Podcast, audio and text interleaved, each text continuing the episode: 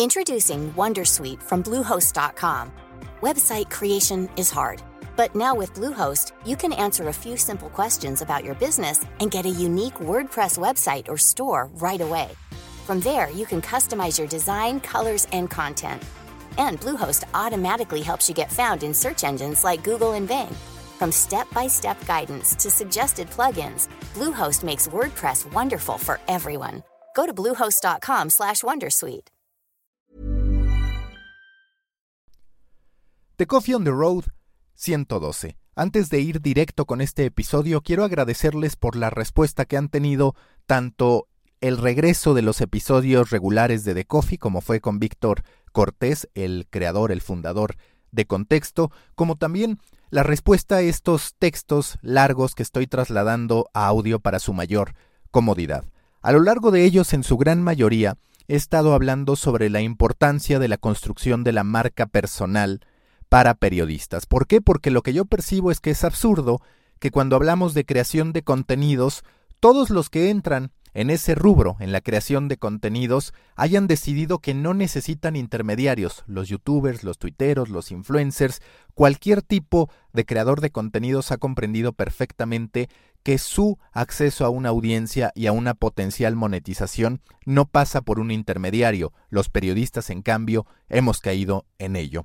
Hay algunas excepciones, hay algunos casos que más orillados por la fuerza que por la voluntad, que por la convicción, han ido abriéndose espacios en plataformas digitales. El caso más sintomático es quizás el de Carlos Loret de Mola, cuando menos recientemente, porque hace años que ya también lo realiza Carmen Aristegui. Entonces, vamos con un análisis a fondo sobre lo que está presentando Carlos Loret de Mola en Latinus y también lo que puede significar para el periodismo esta transición a la creación de marcas independientes, a que el nombre y el apellido sea incluso más relevante que el medio, que la plataforma en que se están presentando. Vamos con el análisis. Loret de Mola, el youtuber. La transformación ha sido evidente. Carlos Loret de Mola no es el mismo que cuando salía en televisión. En el primer episodio de su nuevo noticiario en Latinus, es más abierto en sus críticas, más directo en sus editorializaciones. Para muchos, un descaro después de haber trabajado por tantos años para Televisa, y por ende, concluyen, para el gobierno. Para otros, un bastión periodístico necesario para evidenciar las incongruencias del gobierno de Andrés Manuel López Obrador, al que nunca ha escondido que percibe como una amenaza contra la libertad de expresión. Por cierto, les recomiendo que vayan semanas atrás al episodio de The Coffee que grabé con él. ¿Es la plataforma la que cambia al periodista? ¿Son los intereses de antes y los de ahora los que provocan la transformación? A continuación, analizo sin pretender con ello aplaudir o criticar la calidad de su trabajo los elementos a los que se enfrenta un periodista que de televisión pasa digital, un periodista que de ser corporativo se convierte en una marca personal. Primer elemento, el equilibrio carece de alcance. El modo en que se consume contenido en redes sociales lleva a una exacerbación del punto de vista. Pasa en el fútbol donde se erradicó cualquier punto medio, cualquier gris, para que periodistas y aficionados defendieran su perspectiva, ya fuera legítima o prefabricada, hasta las últimas consecuencias. Adiós a los matices. Esa tendencia lo mismo se produce en opiniones personales que no incluyen atenuantes que en polémicas donde entre más escándalo se presente, más atención mediática se recibirá, ya que el pleito dejó de ser solo un imán de espectadores para convertirse también en objeto de interés de otros medios. Si me peleo, aparezco en otros espacios. Los periodistas y conductores reconocidos no tienen más que pelear en su medio o en sus redes para que otros los retomen como parte de esa narrativa que entiende la polarización como una estrategia de alcance y relevancia. Los extremos empezaron con el fútbol, pero fueron viajando a la política hasta encontrar su punto máximo durante el actual gobierno. Si señalas, eres corrupto. Si aplaudes, haces buen periodismo. Y también a la inversa, si señalas, haces buen periodismo. Si aplaudes, eres corrupto. Para entender la opinión de la gente en una comunidad integrada por periodistas, storytellers y creadores de contenido en general, hice un posteo preguntándole a los miembros de mi grupo en Facebook, Proyecto Morona, al que por cierto los invito, búsquenlo en Facebook, su opinión respecto al primer episodio del nuevo noticiario de Loret de Mole en Latinus, y varios lo acusaron de tendencioso, pero reconocían que la información mostrada respecto a las incongruencias de Gatel eran realidad, que el subsecretario de Salud sí pasó de los 5.000 a los 30.000 y de ahí a los 35.000 muertos en su pronóstico de fallecimientos por coronavirus. También que es cierto que algunas veces recomendó el uso de cubrebocas y que otras tantas aseguró que su utilidad era nula. Todos, sin excepción, recuerdan a López Gatel declarando que la de López Obrador era una fuerza moral, no de contagio. Pero entonces, ¿por qué si la información expuesta es real, se le califica de tendencioso? Para muchos el tono que emplea Carlos Loret en este noticiario es demasiado exagerado. Se refieren a los gestos y entonaciones que realiza, al sarcasmo con que aborda el rol que López Gatel ha jugado en la lucha contra el coronavirus en México. Y es cierto, es mucho más incisivo que lo que hacía a cuadro, pero es cierto también que digital siempre ha sido más descarado o auténtico, como se le quiera ver, que la televisión.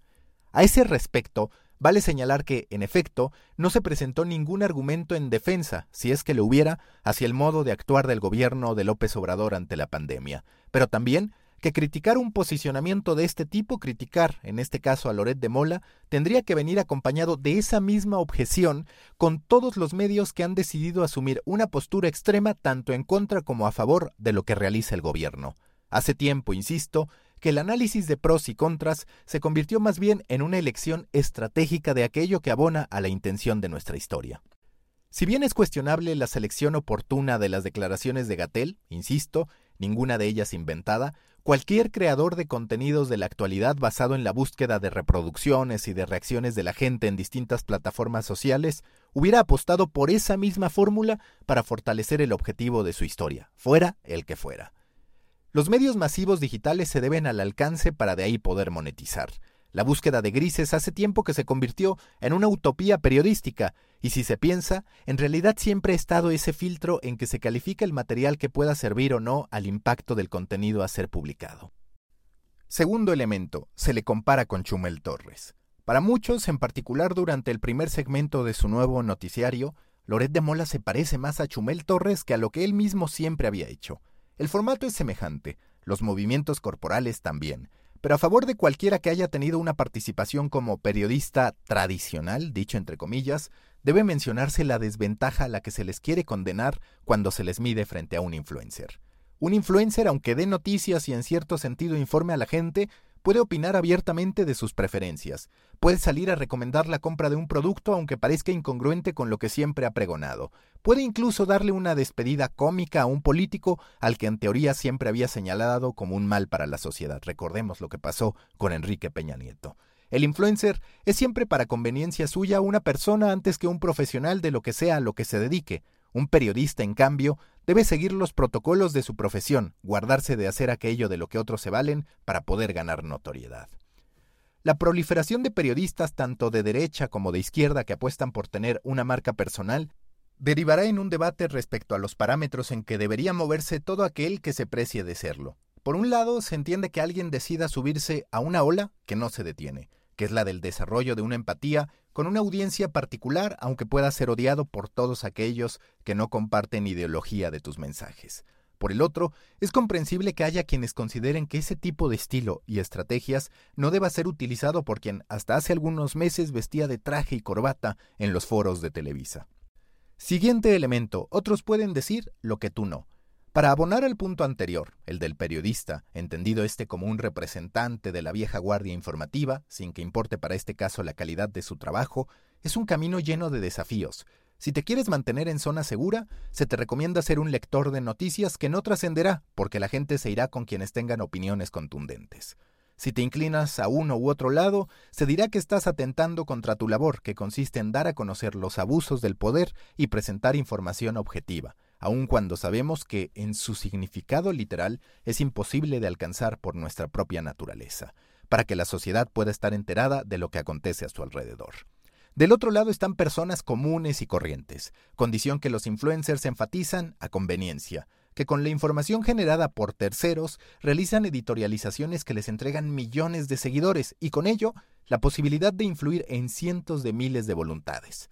Los influencers, aunque hagan ejercicios informativos, pueden reírse, burlarse, menospreciar, demeritar o lo que ellos quieran, porque son, a su juicio, cuando les conviene, simples ciudadanos.